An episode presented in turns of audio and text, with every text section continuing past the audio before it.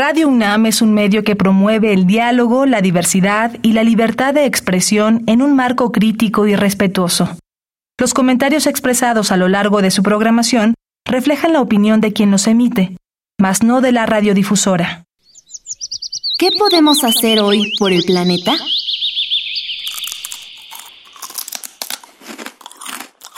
¿A quién no le gustan las papas fritas? Cuando quieras consumirlas, opta por hacerlas en casa. O bien lleva contigo una bolsa reciclada y cómpralas en el puesto de la esquina. Pues las bolsas de esta botana tardan en degradarse entre 100 y 200 años. Habitare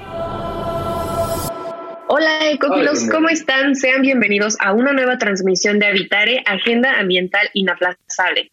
Yo soy Mariana Vega, me da mucho gusto saludarles y me encuentro como cada programa de Habitare acompañando a la doctora Clementina Kiwa.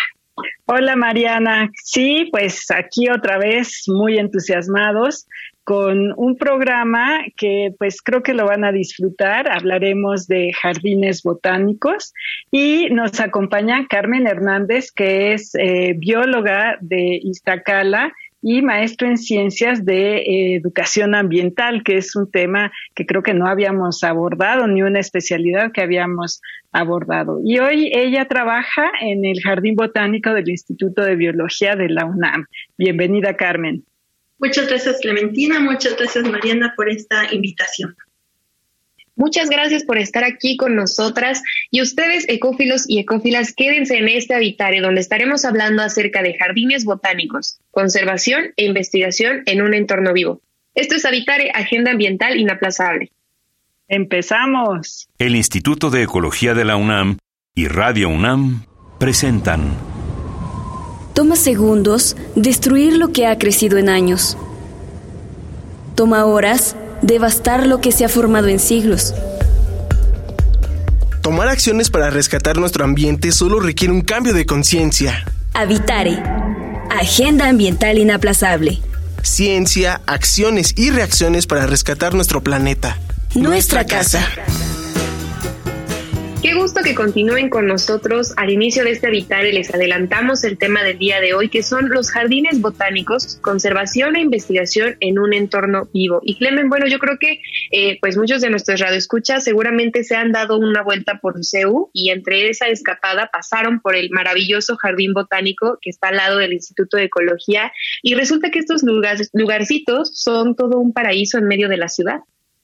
Exactamente. Y bueno, el, jardín botánico que tenemos en UNAM, aparte de ser un gran privilegio para los universitarios y para quienes viven cerca de él y lo pueden visitar eh, cotidianamente, pues es como una tradición eh, histórica, ¿no? En, en México, desde tiempos prehispánicos, había jardines botánicos. Entonces, eh, y en Europa, pues también cuéntanos un poquito, Carmen, eh, algo de esta historia que a mí me parece sorprendente. Bueno, eh, lo que yo les puedo platicar es acerca de los orígenes de los jardines botánicos en América, que es muy interesante. Fíjense que desde la época prehispánica, más o menos por el siglo XV, ya, eh, eh, ya estaban muy bien establecidos jardines, no con el concepto moderno, pero sí eran jardines, eh, por ejemplo, uno que se conoce mucho es el jardín de Texcoco, el cual fue mandado a hacer y lo mantenían en Zahualcoyot, y el otro jardín es el jardín de Huastepec, que fue, estaba a cargo o lo mandó a hacer Moctezuma. Lo que ellos hacían era básicamente tener plantas, aclimatar las plantas, porque en muchas ocasiones, eh, pues había, eh, mm, ahora sí que nuestra, nuestros, eh, los prehispánicos eran muy amantes de la naturaleza. Entonces traían plantas de lugares, por ejemplo, tropicales, y al traerlas, por ejemplo, a una zona templada, pues tenían que adaptarlas. Así que estos jardines servían, pues, ya eh, indirectamente como pues estaban investigando cómo podían y qué necesidades tenían estas plantas para posteriormente ir a sus espacios donde vivían estas personas. Eh, después viene la época, bueno, llegan los españoles, llega este, ahí los cambios y los jardines botánicos, pues sí, sí les interesa, pero no lo, mm, se van perdiendo desafortunadamente. Pero en el año de 1821 eh, se crea un jardín botánico que es el Jardín Botánico de la Ciudad de México, que estuvo en el periodo que vamos a llamar una, en el periodo colonial, México independiente, algo así. Pero desafortunadamente este jardín también en, el, en, mil, en 1848 deja de, existir.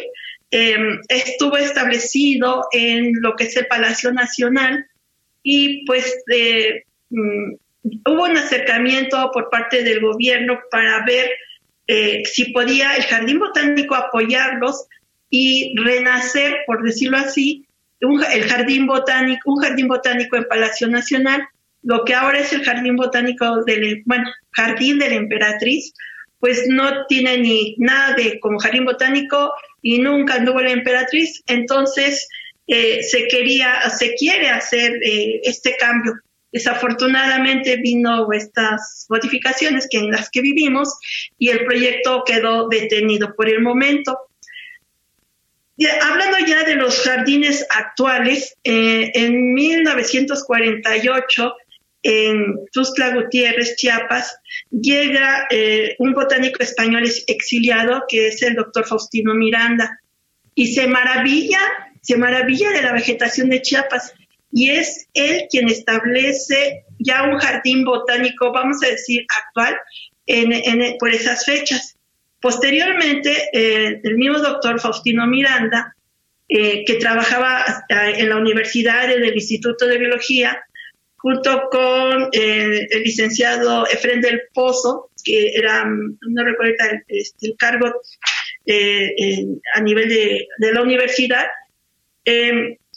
hacen los planes para hacer un jardín botánico de la UNAM. Así que eh, el doctor Faustino Miranda, junto con otros eh, botánicos importantes, eh, empiezan a hacer este proyecto. Lo interesante es que lo que querían era una representación vegetal de México, de México, y por otro lado, facilitar la enseñanza de los estudiantes de ciencias. Este jardín botánico empieza a construirse en el año de 1959, por eso decimos que la fundación es en 1959 y pues se hacen salidas, se colectan, se construye el hermoso invernadero Faustino Miranda, que si no lo conocen, yo los invitaría a que fueran, porque es una estructura semiesférica muy interesante eh, y más o menos en el año de 1963, el 8 de febrero para ser exacto, se inaugura oficialmente el Jardín Botánico. Entonces, ahora que nos narras esta maravillosa historia, me surge una duda, disculpa que te interrumpa, pero el, saber si en todos eh, los países del mundo existen los jardines botánicos y ahora que nos narras de que en México, pues claro que tenemos esta riqueza y diversidad que los pueden conformar, la siguiente parte de la pregunta sería de qué manera se decide cómo construirlos, ¿no? Y ahora sí que qué plantas le vamos a poner.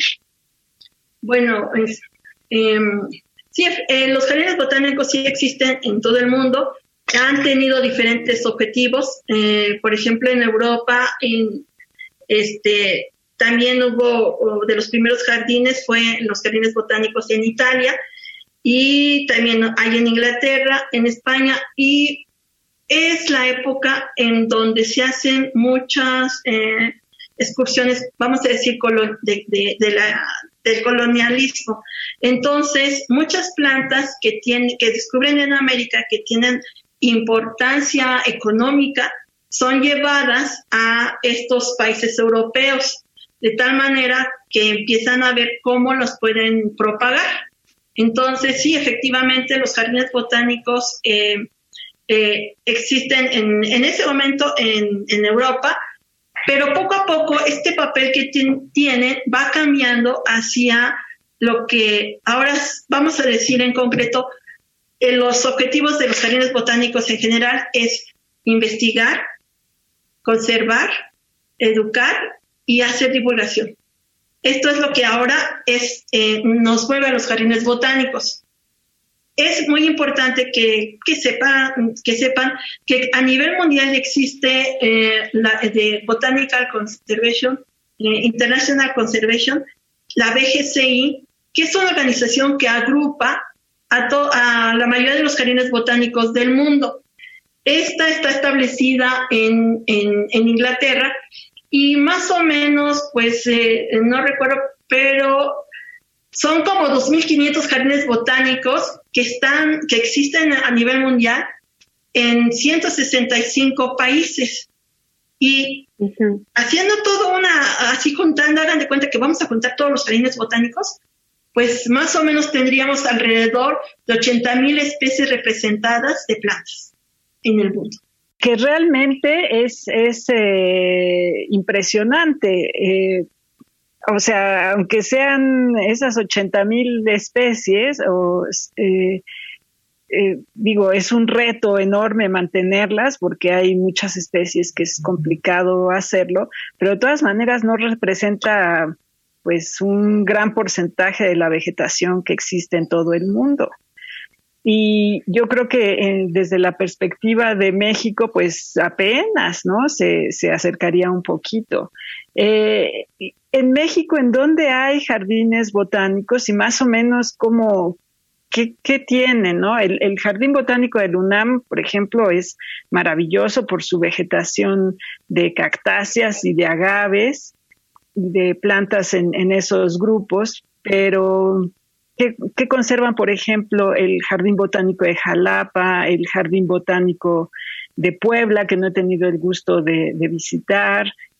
Más o menos, ¿cómo, cómo se van especializando? Em, voy a platicar brevemente de una organización en México que es la Asociación Mexicana de Jardines Botánicos en el cual en un momento eh, presidí esta, esta Asociación Mexicana de Jardines Botánicos en los 90. ¿Qué es lo que, cómo estamos? ¿Cómo estamos los jardines en México? El Jardín Botánico del Instituto de Biología de la UNAM es el único en México denominado Jardín Botánico Nacional. ¿Por qué? Porque trata de representar eh, una representación de la principal vegetación que existe en México. Es por eso que cuando uno eh, llega a la UNAM va a encontrar una representación del desierto, de los bosques, de las selvas tropicales, dentro de instalaciones apropiadas que son los invernaderos. Cuando se funda el jardín, esa es la, la idea, pero en aquella época no se pensaba en que estábamos, en primer lugar, en un suelo volcánico, nuestra ciudad universitaria, estamos en una zona templada, la contaminación es mm, cuando hay lluvias, pues de repente ya hay lluvias ácidas. Esto dificulta poder tener representada toda la vegetación que existe en México. Sin embargo, pues dada eh, el interés, las circunstancias, pues sí se hacen los mejores esfuerzos para seguir manteniendo estas colecciones. Existen otros jardines botánicos en México y estos jardines, la mayoría de ellos son jardines botánicos regionales. ¿Qué significa? Que solamente están demostrando la vegetación de su región, de su zona. Hay otros jardines que son los jardines temáticos, que son un solo tema. Puede ser, por ejemplo, como dijo Clementina, eh, cactáceas, es un tema. Un ejemplo es el Jardín Botánico de Lina Morelos, que está en Cuernavaca, y mantiene la colección, una colección de plantas medicinales, solamente de plantas medicinales. En el caso del Jardín Botánico Clavijero, Francisco Javier Clavijero, que existe en Jalapa, es un jardín que representa la vegetación principalmente del bosque mesófilo de montaña. Tenemos, por ejemplo, el Jardín Botánico de Xochitla, eh, que es en, en, el Estado de México, que tiene un fabuloso jardín botánico acuático. Esto es, eh, es el único en, en, México y en general podemos decir que existen alrededor en la asociación actualizados datos, alrededor de 40 jardines y aunque déjenme comentarles que para eh, la asociación sea un jardín botánico, debe de tener una colección de plantas vivas bien documentadas y estar abierto al público. Puede ser el objetivo de investigar, puede ser eh, educación, pero básicamente eso es lo más importante. Entonces, em, vamos a tener, por ejemplo, el Jardín Botánico de Culiacán, que es muy bonito. Sin embargo, este Jardín Botánico que eh, ahorita está cambiando gracias a, su, un elemento, la maestra Erika Pagaza, está lo que está haciendo es como em, buscar la flora regional de ese, espacio, de, ese, estado, porque originalmente ese jardín botánico, por eso es muy atractivo, por eso la gente va a tomarse fotos de bodas y todo, porque tiene muchas plantas exóticas. ¿Qué significa exótico? Que son plantas de otros países. Entonces, eh, originalmente vamos a decir que era un jardín pues turístico, pero eh, pues se le ha dado se le ha dado este giro de investigación, de conservación y de educación. En esta Vitare estamos hablando acerca de jardines botánicos, conservación e investigación en un entorno vivo. Clemen, ¿por dónde nos pueden escribir nuestros radioescuchas? Estamos en Facebook en arroba Instituto de Ecología UNAM, en Twitter arroba y Ecología UNAM y en Instagram Instituto-Ecología UNAM. Por allá nos pueden mandar todas sus dudas o comentarios sobre este tema. Y justo ahora que hablábamos con la maestra Carmen eh, que nos está narrando acerca de la historia maravillosa de estos jardines botánicos, Clemen, a mí me nace la inquietud de que pareciera que cada que queremos tener contacto con la naturaleza, sobre todo quienes vivimos en la ciudad, sí tenemos estos pequeños lugares a los que escapar, pero que puede ser mucho más allá de un simple paseo, ¿no? El trabajo que se lleva a cabo allí puede incluso salvar a muchas especies. Cuéntanos un poquito qué haces tú, eh, Carmen, en el Jardín Botánico de la UNAM, porque tu trabajo es pues esta interfase, ¿no? Entre, entre la preservación de un espacio eh, de investigación y, y, atraer a los jóvenes o a los niños y niñas que se acercan por ahí, ¿no? Y por supuesto en, donde yo trabajo, que es el área de difusión y educación del Jardín Botánico, pues es, es el puente que vamos a comunicar a la sociedad con las investigaciones que se realizan en el Jardín Botánico. Eh, también quiero adicionar que aparte del papel, pues ya en estos momentos que tienen los jardines de, de investigar, de conservar, pues también tenemos eh, el papel social ha avanzado mucho en los jardines botánicos y ahora pues se ven temas de salud, se ven temas de cultura, historia, de economía. Entonces, em, nuestras plantas, las historias de las plantas de México son muy interesantes en particular. Y a través del jardín botánico, las personas que nos visitan pueden conectarse, vamos a decir, con la naturaleza.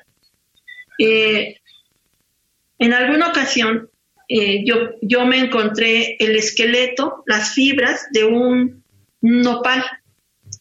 Entonces, ese esqueleto, pues, vamos a llamar, imagínense un nopal que solamente está, este, deja, se dejan las puras fibras, porque ya era un nopal muy maduro, y lo convertí en una herramienta educativa. Es decir, la puse en una mesita y llegaba la gente y lo veía y me decía, ¿qué es eso? El esqueleto de un nopal. ¿Los, ¿Los nopales tienen esqueleto? Sí, y ya les dábamos todo una explicación y me acuerdo que uno de nuestros visitantes dijo algo y se me quedó muy grabado.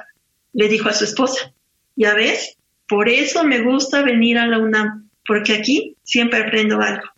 Entonces nos damos cuenta del el importante papel que tenemos porque eh, en el jardín botánico hacemos varias actividades.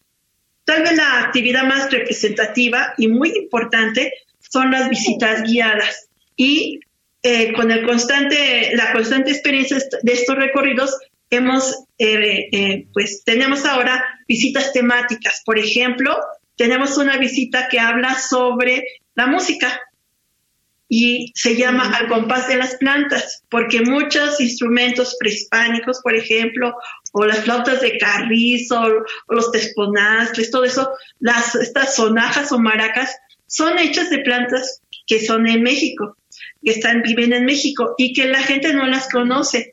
Ahora también pues tenemos una visita que es sobre matemáticas. ¿Y cómo vamos a eh, ver esto de las matemáticas y las plantas? Un simple ejemplo que todos sabemos que son los famosos conjuntos y subconjuntos. Ah, mira, estás viendo el conjunto cactáceas y el subconjunto nopales. Entonces, esta es una forma en que nosotros vamos trabajando este, estas visitas temáticas. Una de las más solicitadas es una visita que platicamos solamente de plantas en alguna categoría de riesgo, porque es muy triste, pero mucha gente no sabe que tenemos plantas que se encuentran en peligro de extinción, están amenazadas, y si uno no las conoce, pues no va a hacer nada por ellas. Por eso es muy importante esta labor educativa, de divulgación de los jardines botánicos. Luego tenemos también los talleres, talleres que son eh, teórico-prácticos. Nos apoyamos en nuestros colegas, dan, por ejemplo, cómo cultivar orquídeas, cómo hacer eh, azoteas verdes. Eh, otro, otra actividad son exposiciones en la sala que tenemos que se llama Foro Dalia. realizamos algunas exposiciones otras son eh, actividades culturales. Fíjense que cuando nos dicen que tenemos un Día Nacional de Jardines Botánicos, se establece un día, pero los jardines botánicos que están, a, por ejemplo, si fuera el Día Nacional entre octubre noviembre, eh, resulta que es la época de ciclones y no, no se puede hacer y se, entonces se propone, no, pues al inicio del año y los jardines que están eh, al norte de México, no, pues es que todavía está muy seco, el jardín eh, es parte de su proceso, pero pues no está como para recibir y hacer una fiesta. De esta manera, la Asociación Mexicana de Jardines Botánicos propone que cada jardín botánico elija la mejor fecha. En este caso, el Jardín Botánico del Instituto de Biología elige el mes de mayo, el último sábado. Entonces, eh, tal vez por, pues, mm, como que es, mm, se conoce más este jardín, es por esta razón que a lo mejor muchos creen que el 24 que acabamos de pasar de abril es el Día de los Jardines Botánicos, pero no, acaba de pasar el, Día Nacional de Jardines Botánicos en Culiacán hace como 15 días, si no mal recuerdo.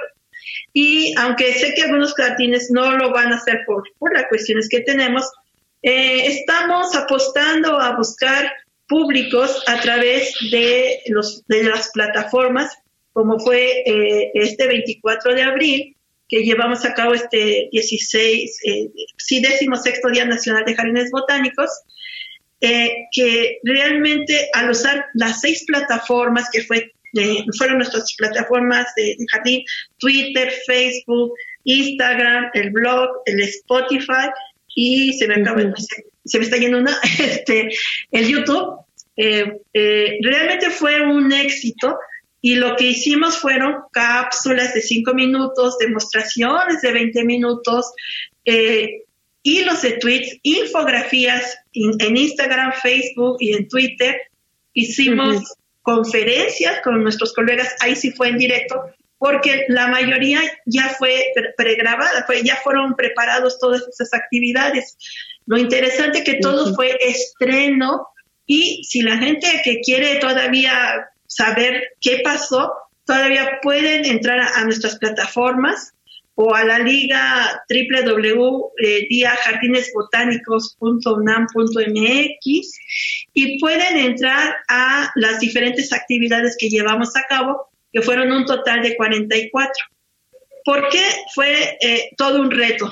Porque pues nosotros sabemos que tenemos compañeros que no les gusta o no saben, no les interesa manejar redes sociales, ¿no? Y en cambio otros que son totalmente aficionados. Entonces fue un reto convencer a nuestros colegas usar estas nuevas plataformas y pues los resultados se ven eh, se pusieron eh, se pusieron a estudiar, nos pusimos a estudiar y de esta forma poder llegar a los a los, nuestras diferentes audiencias. Claro, y además es un trabajo titánico el que llevan a cabo, Carmen, porque justo crear interés no siempre es fácil, Clemen.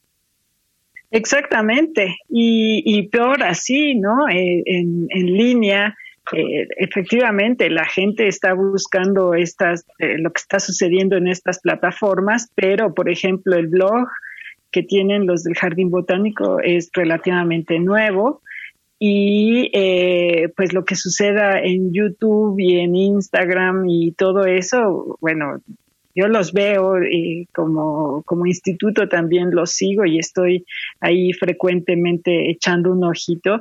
Y yo creo que pues eso se va a repetir porque por lo que dice Carmen, ¿no? Las cosas en línea se quedan por muchísimo tiempo y la gente las sigue buscando. Entonces, a lo mejor hoy tuvo un impacto en 100 personas, pero con el paso del tiempo pues llega a millones de personas.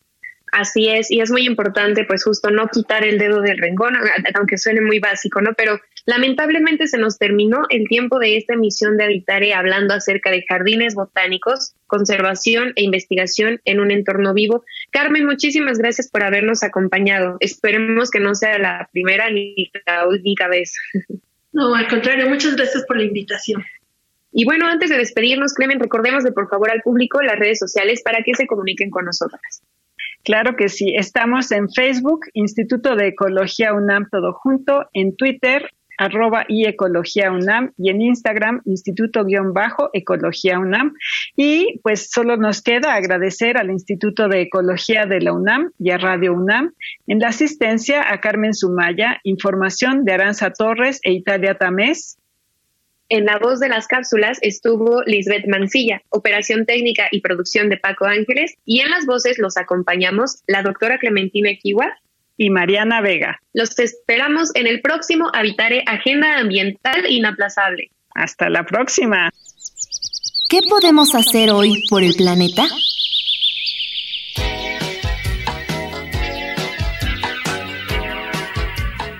Cuando hagas la despensa para tu casa, solo compra la comida que vayas a preparar, ya que se estima que un tercio de la comida que se produce se tira. Esto es un aproximado de 3.3 millones de CO2 emitidos al medio ambiente.